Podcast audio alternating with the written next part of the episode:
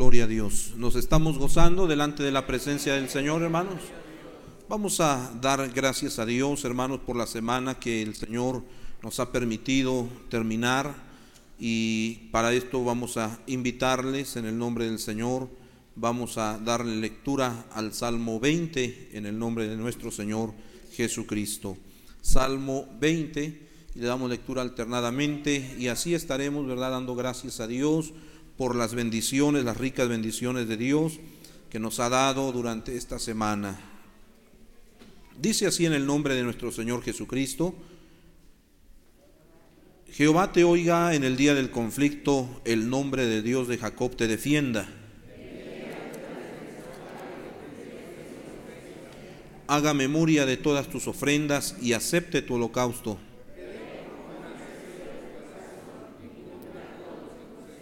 Nosotros nos alegramos en tu salvación y alzaremos pendón en el nombre de nuestro Dios. Conceda Jehová todas tus peticiones.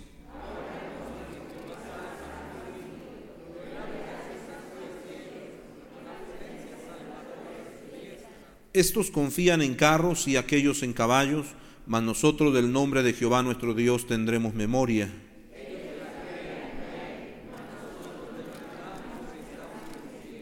Salva, Jehová, que el rey nos oiga en el día que le invoquemos. Padre Celestial, te agradecemos, bendito Salvador, por tus grandes bendiciones que nos has concedido, por todos tus favores y misericordia y sobre todo por tu grande amor, Señor, porque nuevas son cada mañana. Gracias te damos, Señor, por la vida, por la salud, Señor, por el bienestar en la familia, Señor Jesucristo, por el sustento económico, material, Dios bendito, por la fuente de bendición que has abierto, Señor, de tus ventanas de los cielos y has derramado, Señor, en el trabajo, en el negocio, en la empresa, donde quiera que tus hijos laboren, Señor, gracias te damos.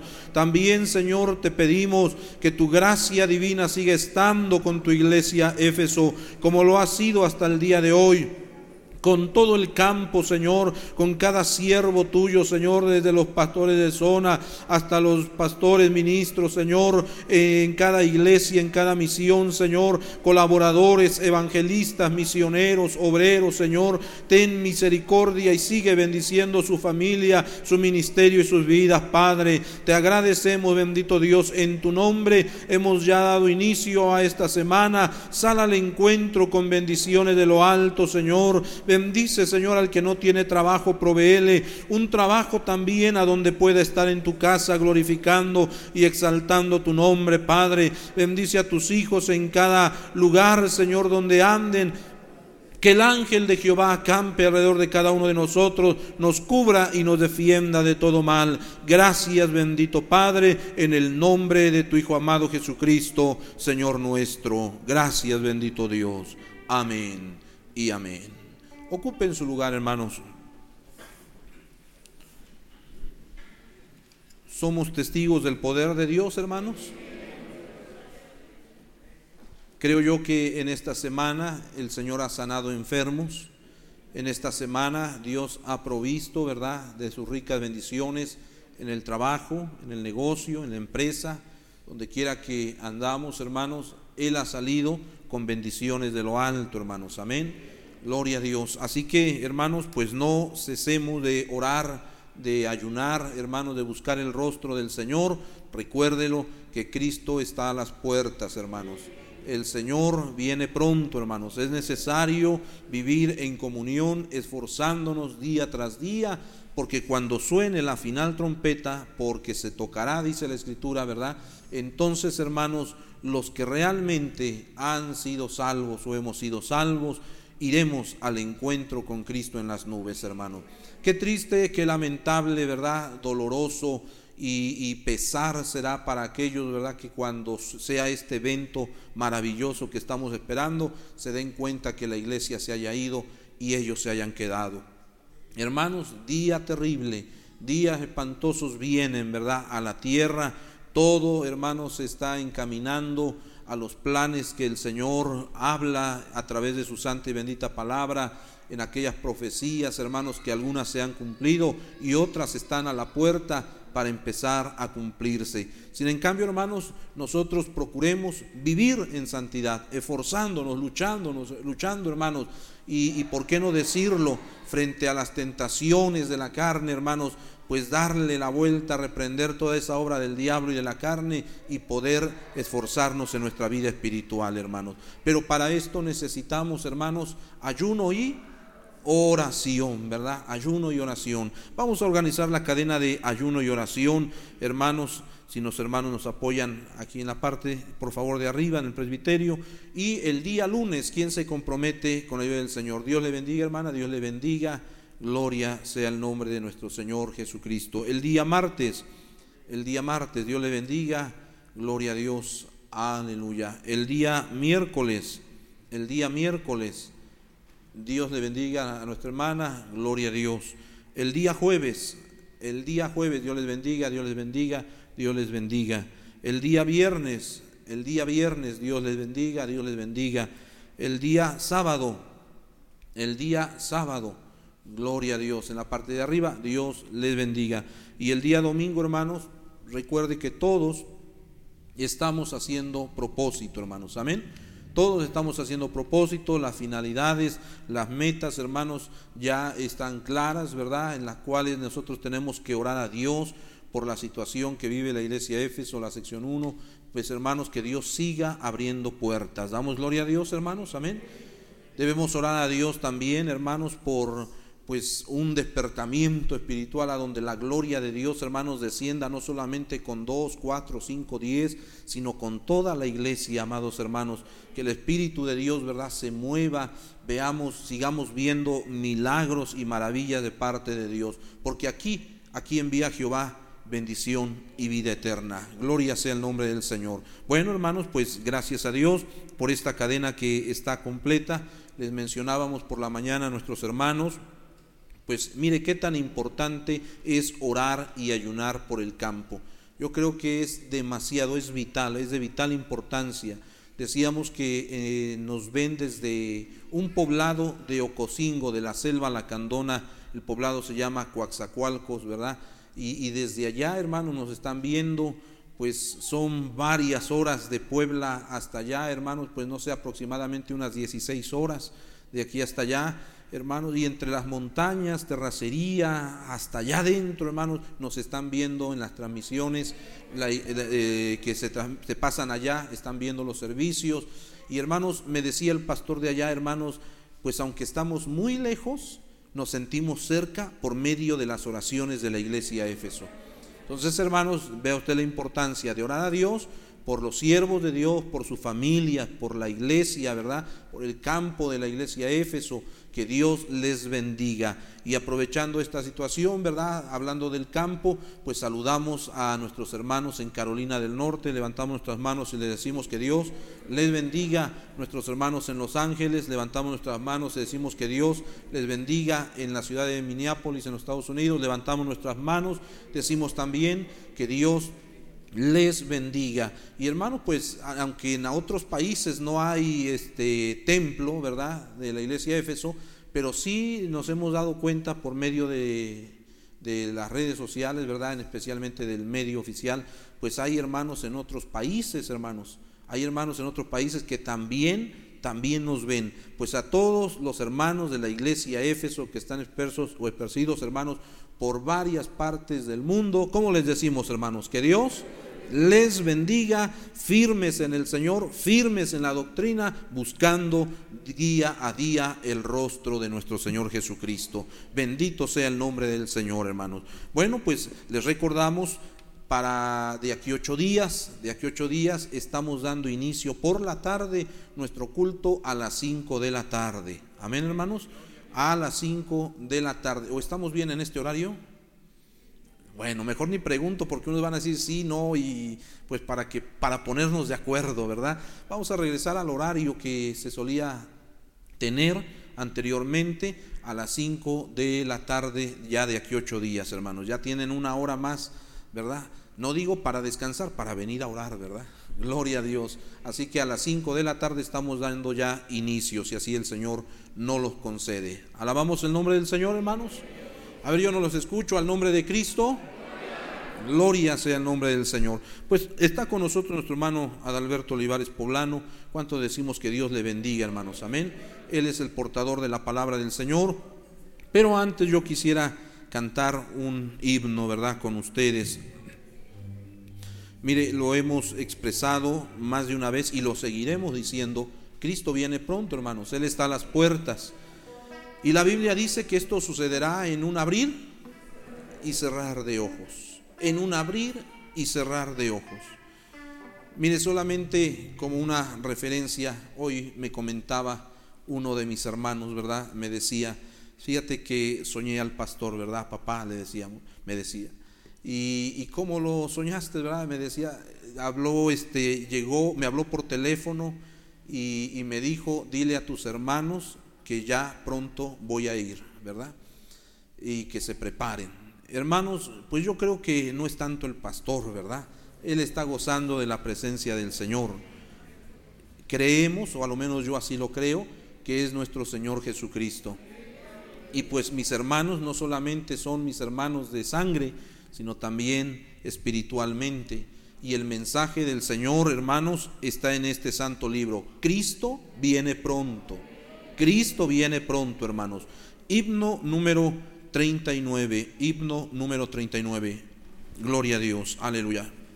Perdón, himno número 204. Himno 204. Cuando la trompeta suene en aquel día final. Gloria a Dios. Aleluya. Himno 204. Aleluya. ¿Qué tono tiene, hermanos? Sol mayor.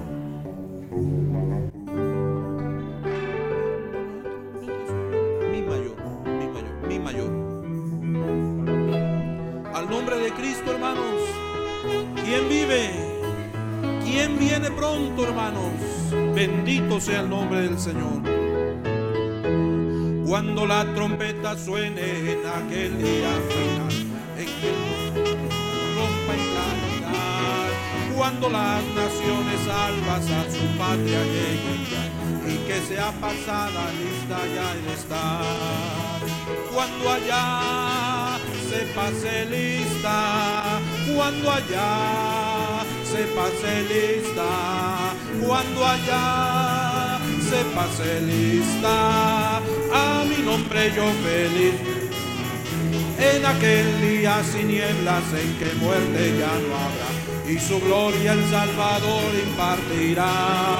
Cuando los llamados entren a su celestial hogar, y que sea pasada lista ya el estar. Cuando allá se pase lista, cuando allá se pase lista, cuando allá se pase lista, a mi nombre yo feliz respondo. Trabajemos por el Maestro desde el alba al vislumbrar, siempre hablemos de su amor y fiel bondad. Cuando todo aquí fenezca y nuestra obra se sella y que sea pasada lista ya es. Dígalo fuerte. Cuando, cuando allá, cuando allá se pase lista, a mi nombre yo feliz responderé. Cuando allá se pase lista, cuando allá se pase lista, cuando allá se pase lista, a mi nombre yo feliz responderé. Al nombre de Cristo. Así de pie, hermanos. Himno 219. Oigo decir que más allá hay un hogar en el mismo tono, por favor. Himno 219. Bendito sea el nombre del Señor. Mi mayor.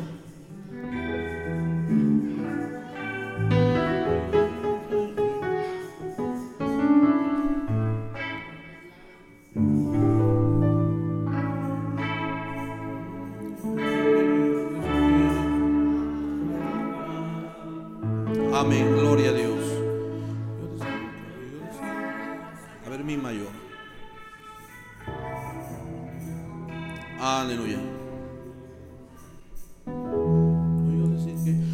Decir que más allá hay un hogar, donde el creyente para siempre puede morar, donde ni muerte ni pesar habrá jamás. Pero allá con el Señor es todo solar, allá quiero estar, allá quiero estar, ver a mi Salvador y con él morar, allá quiero estar, allá quiero estar alabanzas a Jesús haya entonar. No dejaré de proclamar que mi Jesús por pecadores ya murió en cuenta cruz. Calma dará al peregrino en tempestad, canto por duelo le dará en su grande bondad. Allá quiero estar, allá quiero estar, ver a mi Salvador y con él morar. Allá quiero estar allá quiero estar. Alabanzas a Jesús. Si tengo pruebas, cantaré feliz aquí. Porque yo sé que voy a ver a Cristo allí. Donde por siempre con fervor yo cantaré. Canto de redención allí yo entonaré. Allá quiero estar, allá quiero estar. Ver a mi Salvador y el morar. Allá quiero estar, allá quiero estar. Y alabanzas a Jesús allá entonar. Allá quiero estar, allá quiero estar. Ver a mi Salvador y con él morar. Allá quiero estar, allá quiero estar. Y alabanzas a Jesús allá entonar. Al nombre de Cristo. ¿Quién vive, hermanos? Y a su nombre sea la gloria.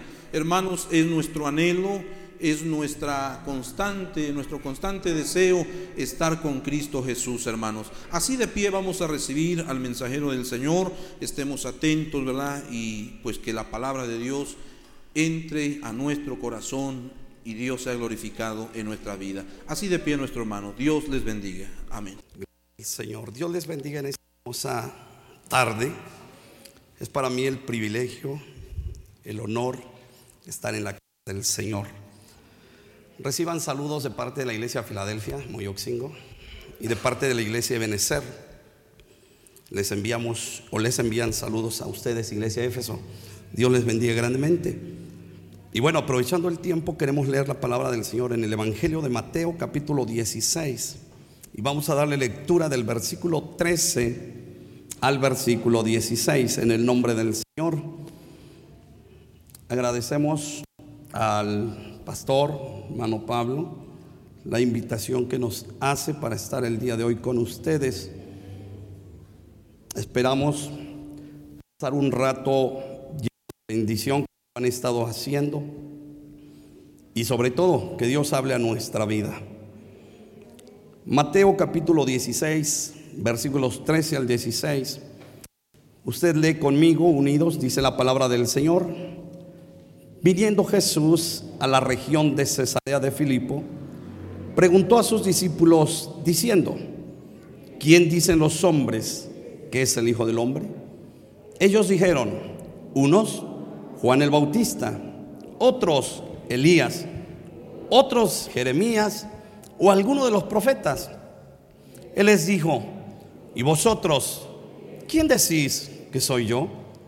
Respondiendo Simón Pedro dijo, tú eres el Cristo, el Hijo del Dios viviente. Padre, en esta hora te doy gracias por la lectura de tu palabra, porque estoy seguro que hablarás a mi vida, hablarás al corazón y a la vida de cada uno de tus hijos e hijas que están en esta tarde Concédenos el privilegio de recibir tu palabra y de ser oidores, hacedores de ella.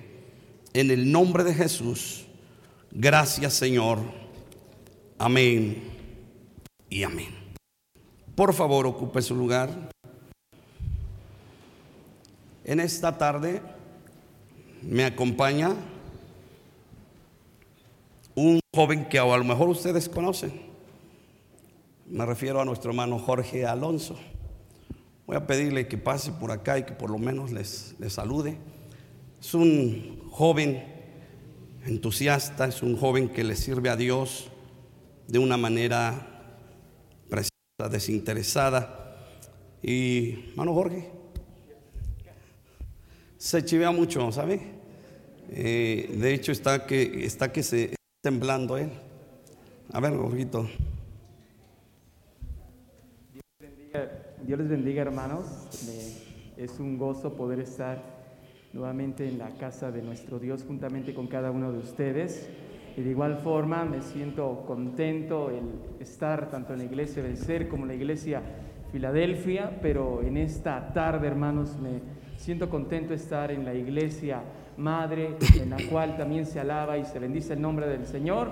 Siempre están en nuestras oraciones, hermanos, y en esta tarde hemos venido a eso, a gozarnos delante de la presencia del Señor. Y yo creo que usted, antes de que se vaya, mi hermano, se va a ir contento, gozoso, alegre y rebosando de alegría delante de la presencia del Señor. Síganse gozando y bueno, voy a dejar así lugar al pastor. Amén.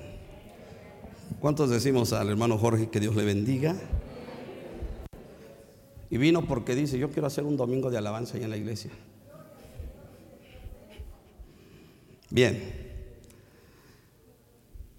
El pasaje que leímos es un pasaje, como todos, interesante. Quiero subrayar algunas cosas, algunos datos históricos de este pasaje bíblico. A muchos casi no nos gusta la historia, nos aburre, se nos hace cansada. Pero para entender lo que queremos hablar, es necesario conocer la historia de quién y de dónde vamos a hablar. Comienzo diciéndoles que de los 28 capítulos de Mateo,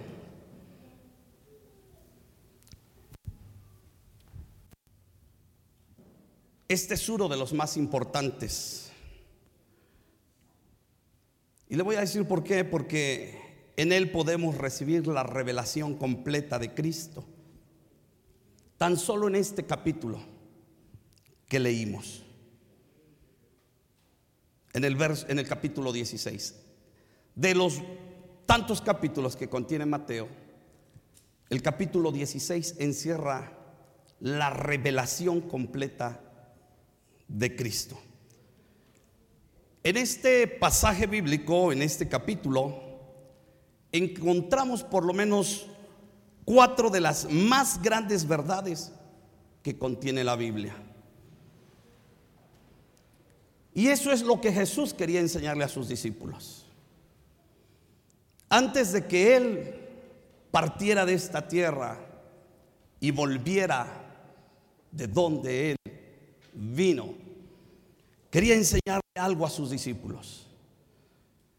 De hecho, Cesarea de Filipos es un lugar donde ningún judío podía ir. Ningún judío podía estar. Que Cesarea de Filipos era tierra de gentiles, no de judíos. Así que vaya haciendo conciencia y vaya hilando porque Jesús ahora, si ningún judío podía estar en Cesarea de Filipos por ser tierra pagana, tierra de paganos, ¿qué hace Jesús allí? ¿Verdad? Esa sería una buena pregunta. Entonces, ¿qué hace Jesús allí? Si andaba mezclando con los del mundo, ¿qué hace con sus discípulos? Serían preguntas que, que vamos a contestar. Pero antes de revelarles esta verdad a sus discípulos, el Señor decide llevarlos allí a Cesarea de Filipos. ¿Dónde estaba situada geográficamente Cesarea de Filipos?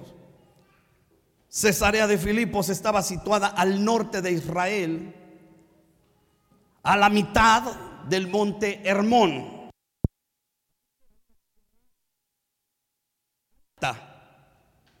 Sí, hermanos, era una tierra que estaba, ¿qué cosa? En alto. Yo no sé, hay, hay, hay lugares ahora que están cerca del volcán del Popocatépetl Y, y yo del que más me acuerdo es de San Pedro Benito Juárez, que está al pie. Pero Cesarea de a la cuarta parte de esta, de esta montaña. Y quiero decirles algo. Siempre que la Biblia habla de el monte Hermón, se refiere del monte, se refiere a él como el monte de Dios, de donde Dios siempre hablaba las bienaventuranzas. El monte Hermón, donde estaba situado Cesarea de Filipo, fue un lugar escogido por Dios para declarar bendiciones de gozo al pueblo de Israel. Además, en Cesarea de Filipos, iglesia, es donde nace uno de los ríos más hermosos que la Biblia nos enseña o nos da a conocer, el río Jordán. Allí nace, en el monte Hermón, en la tierra de paganos. Y cualquiera diría, ¿por qué nace allí en la tierra de paganos? Pudo haber nacido en Israel, que era la tierra que Dios escogió para nacer y para vivir los 33 años y medio. Pero no, Dios escoge esa tierra de paganos, esa tierra de gentiles. Es allí donde nace el río Jordán. Y este río a través de muchas veredas viene bajando hasta Galilea de los judíos, Jerusalén, Israel, Samaria, y desemboca el río Jordán en el mar muerto. Allí termina. Ahora, eh, sería cosa de analizar. El río Jordán es un río hermoso donde nace, es cristalino, tiene vida, tiene peces, tiene muchas especies de, de, mundo eh, natural. Allí en el río Jordán. Pero qué tristeza porque nace cristalino, nace con vida y viene a terminar en el mar muerto. Bueno, son detalles que hay que ir tomando en cuenta para el mensaje de hoy. Todo lo cristalino del río Jordán termina enlodado por el correr del río, por las cuencas por las cuales viene arrastrando todo lo que está a su paso árboles, ramas, basuras, animales muertos, todo lo sucio que trae y que viene consigo arrastrando. Ahora quiero decirle algo, iglesia. En ese lugar de Cesarea de Filipos es donde los, el salmista o los salmistas, los hijos de Coré, se inspiran para escribir el Salmo 42. ¿Cómo dice el Salmo 42? Como el siervo brama por las corrientes. ¿Por qué? ¿Por qué se inspiran los hijos de Coré, los salmistas, para escribir esto? Porque había muchos siervos allí que solían beber agua a la orilla del río Jordán. Además, Cesarea de Filipo, al estar a la cuarta parte de aquel monte, el monte Hermón, era una tierra que siempre estaba llena de neblina. ¿Conoce los lugares que están en las montañas? Siempre hay qué cosa? Neblina, siempre está lloviendo, todo está verde, todo está hermoso, ¿no es así? Qué hermosos lugares, las sierras, las montañas. Así era Cesarea de Filipo. Siempre estaba en tinieblas. Y es allí donde el profeta Isaías, inspirado por el Espíritu Santo, señala a Cesarea de Filipo para escribir y decir, el pueblo que estaba en tinieblas, refiriéndose a Cesarea. Usted sabía que cuando se escribe esa porción bíblica, el pueblo que andaba en tinieblas, ¿usted sabía que se refería a Cesarea de Filipo? No. Pero es así, se refiere. Es que Isaías está desde abajo, desde la tierra de los judíos, y está mirando hacia arriba la tierra de paganos. Y les dice a los judíos, la tierra que estaba en tinieblas vio gran luz. Y los que moraban en ella, luz resplandeció sobre ellos. ¿Por qué les dice esto? Para dar cumplimiento a lo que Jesús estaba haciendo en ese momento. Una tierra llena de neblina, una tierra, una tierra llena de lluvia, una tierra enlodada por la inmensa humedad. Cuando Jesús decide entrar allí a Cesarea de Filipo, se cumple lo que dijo Isaías. El pueblo que estaba en tinieblas vio gran luz, porque la persona de Jesús es luz. Amén. Y los que moraban en ella, luz resplandeció sobre todos ellos. Ahora quiero decirle algo, iglesia. Cesarea de Filipo, una tierra de paganos, más de 23 templos todos paganos, dedicados a los dioses griegos. Ninguno de ellos templo para adorar al Señor. ¿Por qué Jesús decide llevarlos allá? ¿Por qué Jesús dice, llega la hora de la prueba y se los lleva a Cesarea de Filipo? Y ahí es donde les hace la más grande prueba, el más grande de los exámenes. ¿Por qué digo esto? Porque les hace la pregunta del millón, la pregunta de su vida. ¿quién dicen los hombres que es el Hijo del Hombre? Esta pregunta se las hace a los discípulos estando en la tierra de paganos.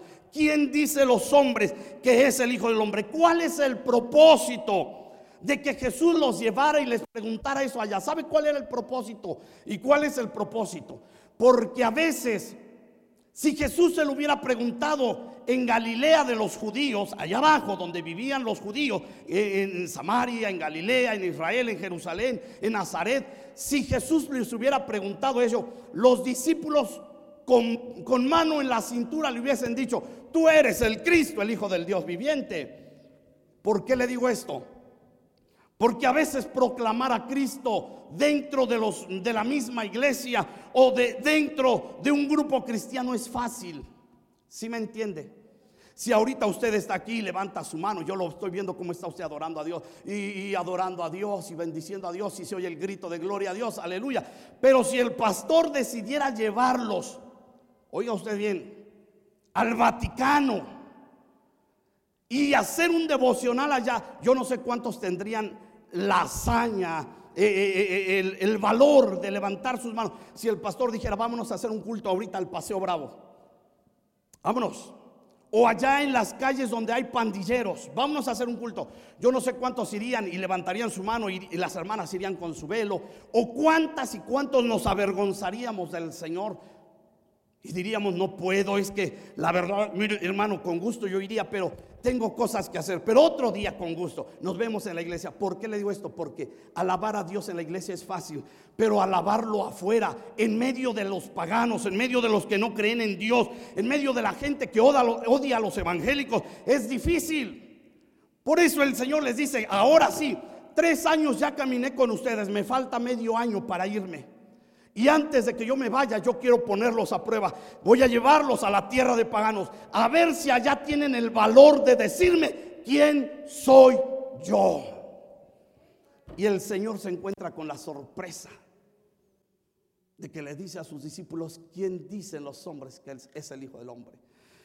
Y los discípulos comienzan a decirle, algunos dicen que eres Juan el Bautista, otros dicen que eres Elías. Otros dicen que eres Jeremías. Otros de plano dicen que quizá alguno de los profetas. Y Jesús les dice, muy bien, pero ustedes, ¿quién decís que soy yo? Me interesa lo que ustedes digan y opinen de mí. ¿Quién soy yo? Y cuando Jesús preguntó eso, en tierra de paganos, todos quedaron como callados. Qué difícil es es llevar a Cristo a la escuela, qué difícil es llevar a Cristo al negocio, qué difícil es llevar a Cristo a la empresa, qué difícil es llevar a Cristo en el autobús. Sí, es más fácil contagiarnos del mundo que contagiar al mundo de la presencia del Señor. ¿Por qué le digo que es más fácil contagiarse del mundo? Porque a veces en el autobús o en la calle o en, su negocio, cerca de allí está la música pagana y nosotros nos ponemos a bailar igual que él, o, por, si no bailamos por lo menos el piecito, ¿verdad? La manita, estamos este, moviéndonos, danzando, bailando, nos contagiamos. Qué difícil es que nosotros podamos contagiar al mundo. El Señor decía, yo quiero que aquí en Cesarea de Filipos ustedes contagien a estos, que es tierra de paganos, que los contagien en decir, ¿quién soy yo? Pero ellos quedaron callados. No sabemos quién eres. Tres años de andar con él y no sabían quién era Jesús de Nazaret. No lo sabían. No lo sabían. Alguien dirá, ah, pero Pedro sí lo supo. Pero ¿por qué lo supo Pedro? Porque el Señor se lo declaró diciendo, bienaventurado eres Pedro, porque no te lo reveló carne ni sangre, sino mi Padre que está en los cielos. Es decir, señores, hermanos, iglesia, que a Jesús no lo podemos conocer a través de nuestro propio intelecto, a través de nuestro dinero, a través de nuestro conocimiento. A Jesús no se le conoce así. A Jesús se le conoce cuando el Espíritu Santo nos revela quién es el Señor. Y cuando el Espíritu Santo nos revela quién es el Señor y conocemos al Señor, sabemos que sin Dios nada se puede hacer. Amén, iglesia. Pero también sabemos que si Dios es por nosotros, ¿quién contra nosotros? Pero para conocer eso hay que darle libertad al Espíritu Santo para que Él nos revele quién es el Hijo del Dios Todopoderoso. Cesarea de Filipo, qué grande prueba, tierra de gentiles. Quiero mencionarle tres cosas rápidamente. ¿Y vosotros quién decís que soy yo? Es la pregunta. ¿Y vosotros quién decís que soy yo? Pedro declara, tú eres el, el Cristo, el Hijo del Dios viviente. Ahora, Qué fácil es decir yo soy cristiano. Qué fácil, iglesia. Qué fácil es decir o dar buen testimonio dentro de la misma iglesia. Qué fácil es cantar en la iglesia, vine a adorar a Dios. Y qué fácil es cantar sin santidad, nadie verá al Señor. Pero qué difícil es decirlo en medio de nuestros compañeros de escuela, de nuestros compañeros de trabajo. Tenemos que aprender que a Cristo lo llevamos no solamente al templo. Hay que sacar al Señor del templo, no para que no entre. Hay que sacarlo y llevarlo a la empresa, al negocio, a la calle, donde quiera que tú vayas y presentarlo como el Hijo del Dios Todopoderoso. No avergonzarnos, no te avergüences de Él. No tienes por qué avergonzarte. De hecho, Él es el creador del cielo y de la tierra. De hecho, Él ordenó todo en el mundo cuando estaba desordenado. Y dice, y nadie estaba conmigo ni me aconsejó cómo hacerlo. Yo lo hice, dice el Señor. No tenemos por qué avergonzarnos al Señor. Porque al final de cuentas, Él es nuestro Señor, nuestro Salvador. Él es nuestro médico, nuestro sanador, es nuestro abogado. Y como tal debemos presumirlo donde quiera que vayamos. Cuando a usted le resulta que el doctor al que consultó es bueno y dio con la enfermedad, cuando usted sabe de alguien que está enfermo y le dice que tengo síntomas así, así, y su médico de usted fue muy bueno y lo levantó, lo curó, usted inmediatamente, inmediatamente ¿qué hace? Recomendarlo. Ah, es que mira, te voy a dar una tarjeta, ve con este. Este nombre, este es buenísimo. Este de que te levanta, te levanta. Este no levanta a Lázaro de veras, porque de veras, pero de que te va a levantar a ti, te va a levantar. Es buenísimo, a mí me curó, a mí me sanó. Lo recomendamos porque hemos tenido la experiencia personal de sufrir un milagro en sus manos. Claro, el que nunca ha tenido una experiencia de conocer al Señor íntimamente, personalmente, el que nunca ha dejado que Dios haga algo en su vida, jamás podrá recomendar al Señor. Pero aquel que sabe, aquella hermana que reconoce que Jesucristo sana, salva y viene puede recomendarlo a cualquiera y decir, si tú tienes un problema, si te estás divorciando, si tus hijos están yendo de casa, si el alcohol no lo puedes dejar, si la droga no te deja, te recomiendo a Jesús, el Hijo de Dios. Muchos de los que están aquí estoy seguro que, que salieron de ese mundo, de esa basura. Muchos estoy seguro que eran, eran borrachos, alcohólicos. A lo mejor hay aquí alguien que fue drogadicto. Él o ella puede recomendar y decir, yo era drogadicto, yo era alcohólico, yo robaba, yo hacía esto, pero desde que conocí a Cristo, el Hijo del Dios viviente, mi vida cambió, mi vida transformó. Y si lo hizo conmigo, lo puede hacer en tu vida también. Porque para el que cree, todo le es posible. ¿Quién dicen los hombres que soy yo? Pedro declaró, tú eres el Cristo, el Hijo del Dios viviente. Número dos, Juan, el Bautista, allá en el Evangelio de Juan, vamos a la escritura, vamos a ver qué dice este varón. Si a él se le preguntara quién es Jesús, Juan 1.29. Veamos qué dice Juan el Bautista acerca del Hijo de Dios. Léalo conmigo, por favor.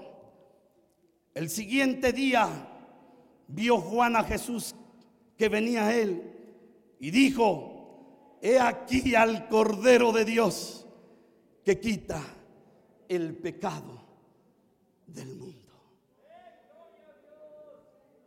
¿Quién era Jesús para Juan el Bautista? El Cordero de Dios que quita el pecado del mundo.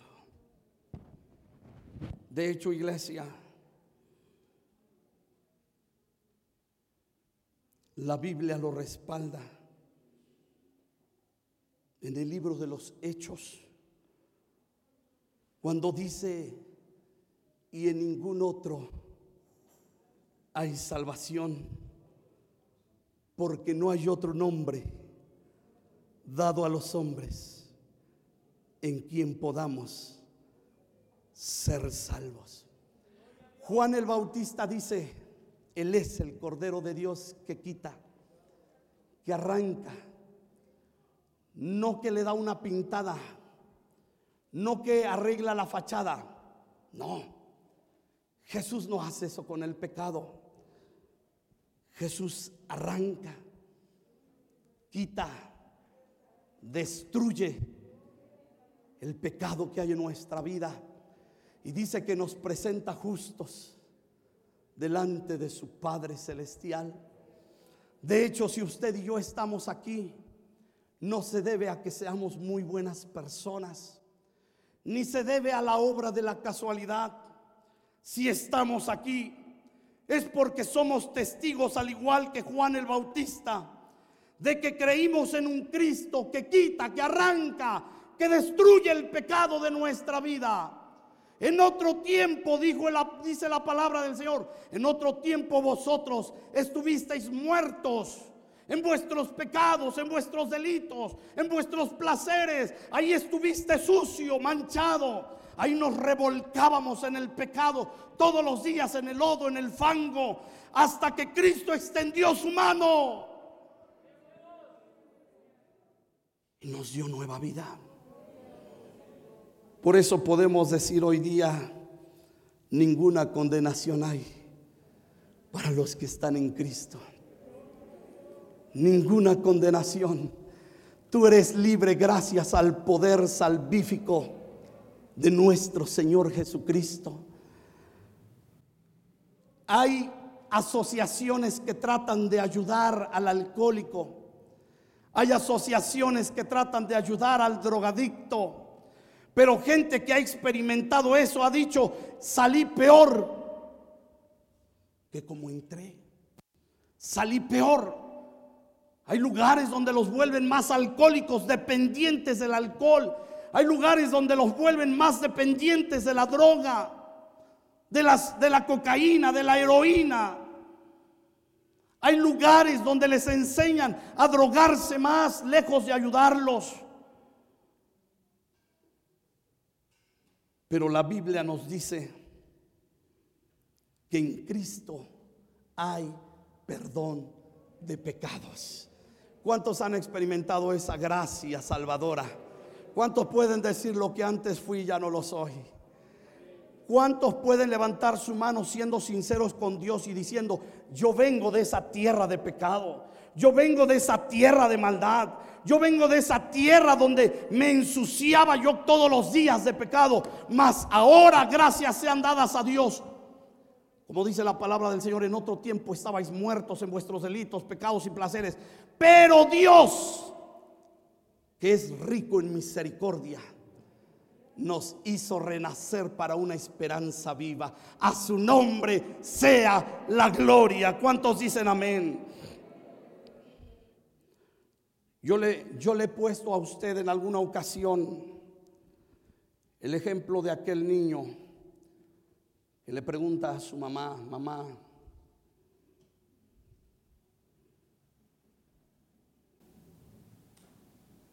el padre de la iglesia peca. Y mamá le dice, claro que peca. Y cuando el padre peca, ¿a quién va? Mamá le dice, va a Jesús. Pero antes de ir a Jesús va al sacerdote. Y el niño inquieto le dice, mamá, ¿y el sacerdote peca? Claro que peca, hijo. Es hombre. Y cuando el sacerdote peca, ¿a quién va, mamá? Mamá le dice, hijo, cuando el sacerdote peca, va al obispo. Ah. El obispo peca, mamá. Claro, hijo, el obispo peca. Y cuando el obispo peca, ¿a quién va, mamá? Va al cardenal, hijo. El niño inquieto le dice, mamá, ¿y el cardenal peca? Claro que peca, hijo. Y cuando el cardenal peca, ¿a quién va? Va a Monseñor, hijo. Ah, fíjese.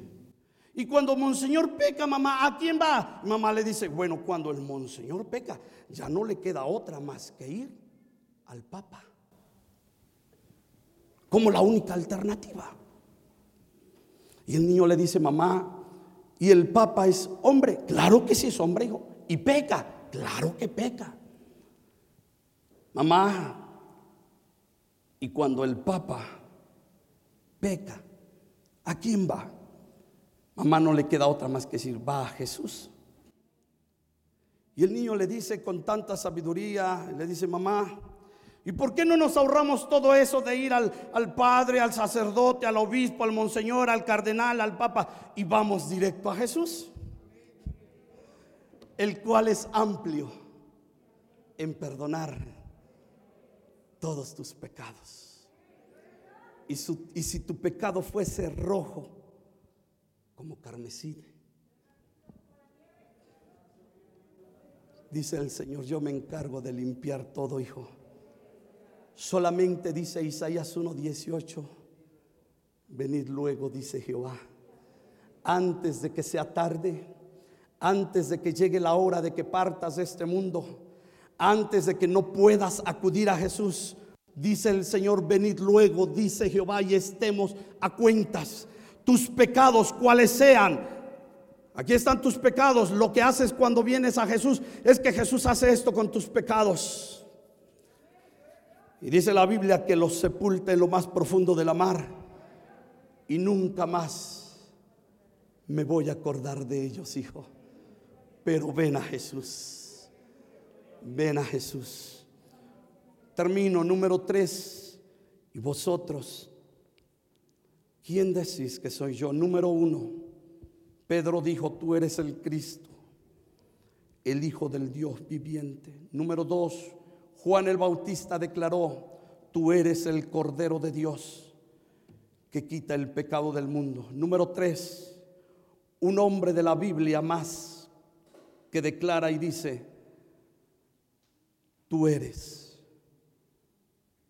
el rey de reyes y señor de señores. Juan el teólogo, en la revelación que tiene estando en la isla de Patmos, cuando huía de, de la persecución, fue llevado a ese lugar y allá obtuvo una revelación. Y en esa revelación dice, y subí a una ciudad, yo subí, y la ciudad era hermosa. Y vi a uno como anciano.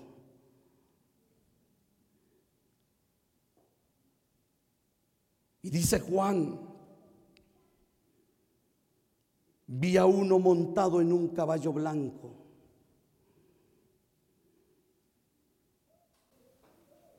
que trae un hombre en su vestidura que decía, Rey de Reyes y Señor de señores. Ese es el Cristo que te pregunta hoy, ¿quién dices tú que soy yo? Para ti, ¿quién es Cristo, iglesia Éfeso? Para ti, ¿quién es Cristo?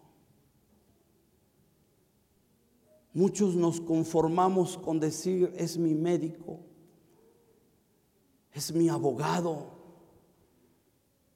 es mi ayudador, es mi intercesor, es mi maestro, es mi amigo. Pero yo quiero decirte algo, todo título que le quieras dar terrenal siempre será poco para describir quién verdaderamente es Jesús. Es que a Jesús no lo podemos describir, iglesia es que a Jesús no lo podemos describir. A Cristo se le recibe no para describirle cómo es Él. A Cristo se le recibe para tener una experiencia personal, conocerlo y adorarlo sin preguntarle nada y decirle que Él es el Rey de Reyes y Señor de Señores. Póngase de pie, por favor, en esta tarde. Y vosotros, ¿quién decís que soy yo? ¿Qué te parece, hermano, si allí en tu lugar, con tu manita levantada y tus ojos cerrados, le dices, ¿quién es Cristo para ti? Hazlo, dile al Señor quién es. Él está ansioso porque a Él no le interesa lo que opine todos los de allá afuera. A Él le interesa lo que tú piensas de Él, lo que tú conoces, lo que tú conozcas de Él. Porque lo que tú conozcas de Él será el tamaño de tu relación con Dios. No puedes desconocer a Jesús y decir que lo amas. No puedes desconocer a Jesús y decir que Jesús es poderosísimo si nunca has tenido una, experiencia con Él. Por eso en esta tarde, con tu mano levantada, dile quién es para ti. No, evítate decirle, eres mi abogado, eres mi médico. Y dile, tú eres el Cristo, el Hijo del Dios viviente. Levanta tu manita y adórale porque a Él se le adora. A un rey se le adora, a un rey se le sirve. A un rey no se le cuestiona.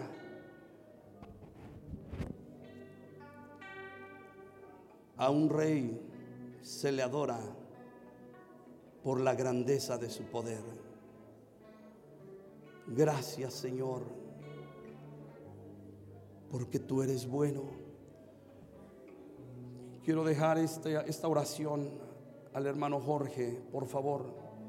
¿Quién es Cristo para ti? Pero antes yo quiero que cante conmigo o, déjeme cantar mientras usted habla con Dios. Déjeme cantar una alabanza breve y posteriormente estaré orando. Y cántele aquel aquel estribillo que dice, no hay imposible para Dios. No lo hay. Porque con este estribillo le estamos diciendo que Él es el Todopoderoso. No, más alto, más alto.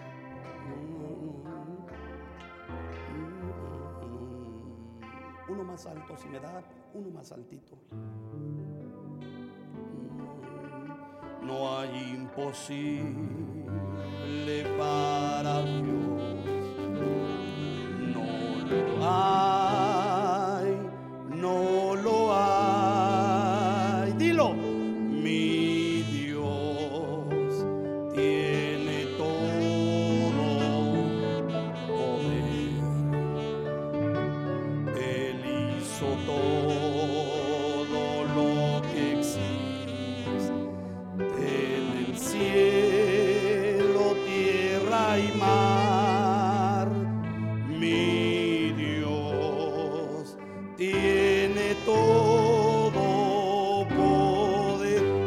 Vez más,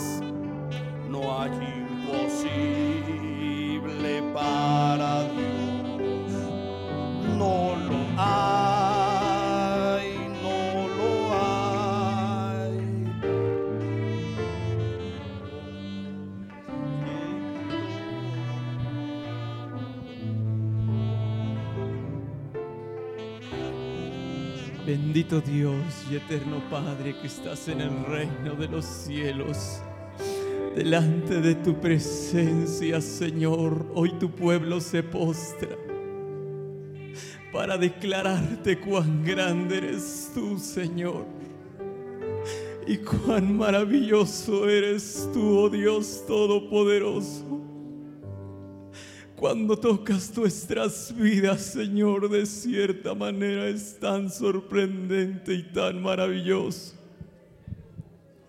Podemos decir en estos momentos, Señor, como iglesia Éfeso, que de cierta manera, Señor, desde la última vez, Señor, que estuve en este lugar, donde, Señor, asimismo lloramos juntos, Señor, la partida de tu siervo.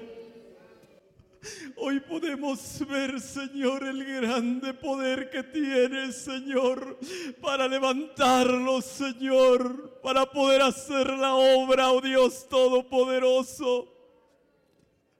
Muchas gracias, Señor, por ese poder que asimismo levantas a tu pueblo y les dicen, avancen, porque estamos pronto a la meta. Cristo viene y tú eres todo para nosotros, Señor. Muchas gracias, oh Dios altísimo. Grande eres tú y todas las naciones declaran, santo y poderoso eres tú, Señor. Y tu misericordia es incomparable, oh Dios altísimo. Gracias Señor por tu palabra, porque no volverá vacía, sino antes hará lo que tú quieres, Señor. En el nombre de tu Hijo amado Jesucristo te damos gracias por lo que haces y sigues haciendo, Señor, porque aún de lo que pedimos, haces mucho más, Señor.